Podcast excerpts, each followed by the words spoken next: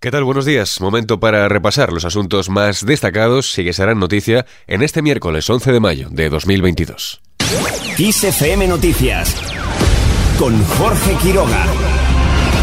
Pedro Sánchez acude hoy al Congreso tras la destitución de la directora del CNI. El presidente del Gobierno afronta hoy la sesión de control después de la salida de Paz Esteban del Centro Nacional de Inteligencia a raíz del caso de espionaje a través de Pegasus, un cese que sus socios independentistas consideran insuficiente para cerrar la crisis y recuperar la confianza del Ejecutivo. En este marco, mientras los socios que apoyaron la investidura piden al gobierno que este caso de espionaje no se cierre en falso, también se esperan las explicaciones de Sánchez en el pleno monográfico sobre Pegasus que se celebrará el 25 o 26 de mayo.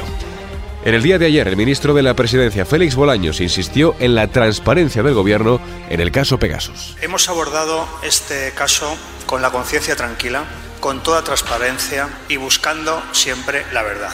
Estamos intentando esclarecer los hechos que han ocurrido, no prejuzgándolos.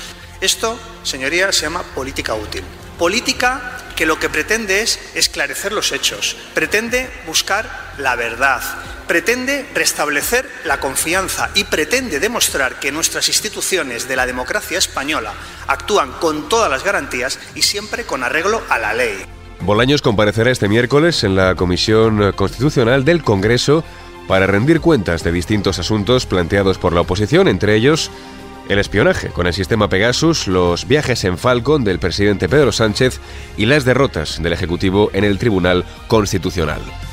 Al margen de esto, por Andalucía se presenta hoy, tras meses de negociación y desencuentros, Podemos, Izquierda Unida, Más País y otras tres formaciones andalucistas y ecologistas presentarán este miércoles en Sevilla esta coalición con la que concurrirán a las próximas elecciones autonómicas del 19 de junio. Fuentes de estas formaciones han confirmado que la presentación de la coalición a la que asistirán los principales dirigentes de sus partidos, entre ellos la candidata a la Junta Inmaculada Nieto, el diputado de Podemos Juan Antonio Delgado y la líder de Más País Esperanza Gómez, supondrá la puesta en escena de inicio de la campaña electoral. Hablamos ahora de la revisión salarial. El secretario general de UGT, Pepe Álvarez, considera que la COE está dando una respuesta inadecuada con sus recomendaciones para vincular los salarios a la productividad en lugar de a la inflación dentro de la negociación colectiva para 2022. Si la COE cree que los trabajadores y las trabajadoras de nuestro país, con una inflación que pasa del 8%, se tiene que conformar con un aumento del salario del 3,5%, pues me parece que está muy lejos de la, de la realidad. Los empresarios de este país no están haciendo eso. Álvarez ha adelantado que tanto UGT como comisiones obreras ya están trabajando en una respuesta conjunta a la decisión de COE para abrir, dice, un nuevo escenario de negociación con la patronal. Seguimos ahora con otras cuestiones. Gobierno y comunidades esperan aprobar hoy el Plan de Acción de Salud Mental. Se trata de la hoja de ruta para la nueva estrategia en este ámbito para el periodo 2022-2026. El plan contempla la creación de códigos para la detección de comportamientos suicidas, reducción de la temporalidad entre el personal sanitario especializado o la detección precoz en la infancia y adolescencia. En Ucrania, la ONU ha confirmado la muerte de unos 3.400 civiles desde que comenzó la invasión por parte de Rusia. No obstante, reconoce que es probable que sean varios miles más. Dice que la situación en algunas zonas, por ejemplo en Mariupol, hace muy difícil acceder a los datos y también verificarlos. La OMS añade otras 3.000 muertes de personas que habrían fallecido por no tener acceso a los tratamientos o a las medicinas que necesitaban, desde enfermos de cáncer hasta diabéticos.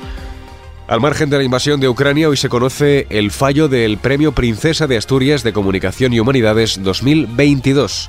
40 candidaturas de 16 nacionalidades optan este miércoles a este galardón, que será el segundo de los ocho que se convocan anualmente. El año pasado, recordemos, recayó en la periodista y escritora estadounidense Gloria Steinem, icono del feminismo moderno. Y terminamos este repaso informativo con una posible venta.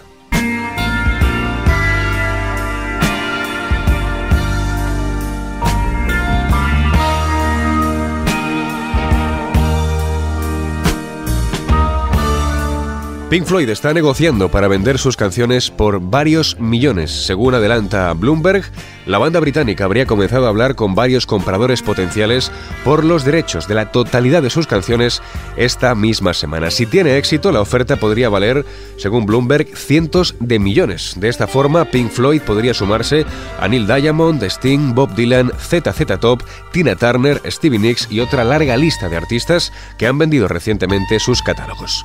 Con este Shine on You Crazy Diamond que escuchamos de fondo lo dejamos. Más información como siempre en los boletines de Kiss FM.